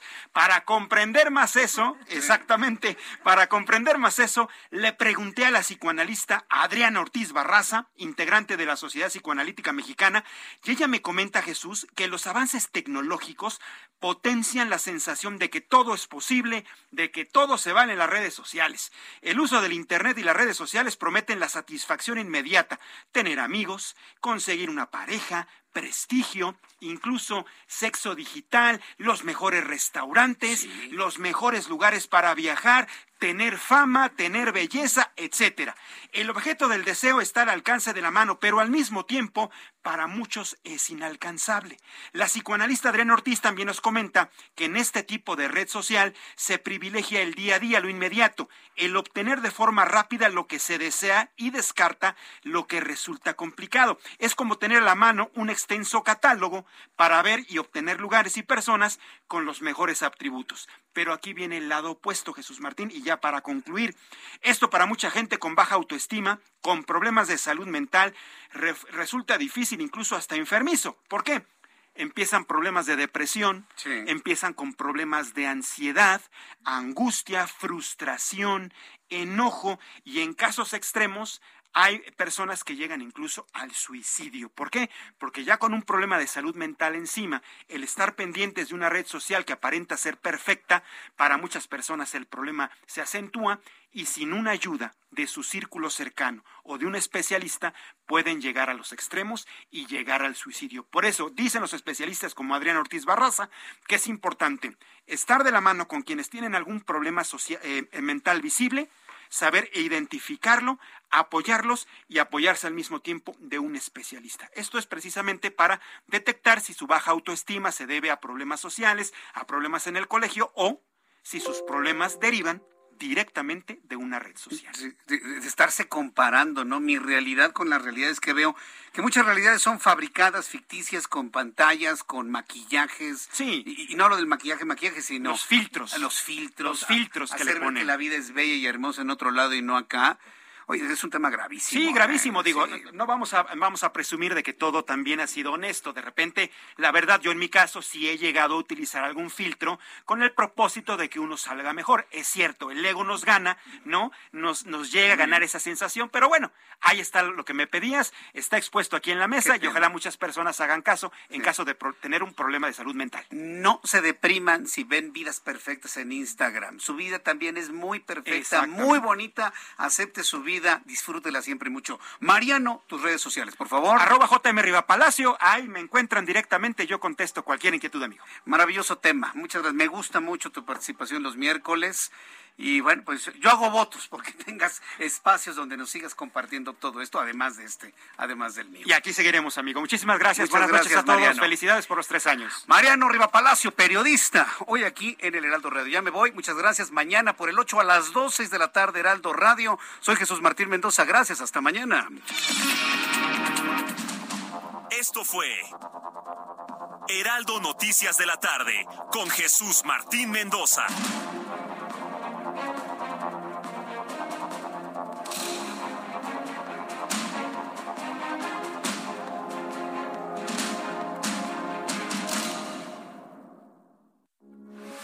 Heraldo Radio 98.5 FM, una estación de Heraldo Media Group. Transmitiendo desde Avenida Insurgente Sur 1271, Torre Carrachi, con 100.000 watts de potencia radiada. Heraldo Radio, la H que sí suena y ahora también se escucha. When you make decisions for your company, you look for the no-brainers. If you have a lot of mailing to do, stamps.com is the ultimate no-brainer. Use the stamps.com mobile app to mail everything you need to keep your business running with up to 89% off USPS and UPS. Make the same no-brainer decision as over 1 million other businesses with stamps.com. Use code program for a special offer. That's stamps.com, code program.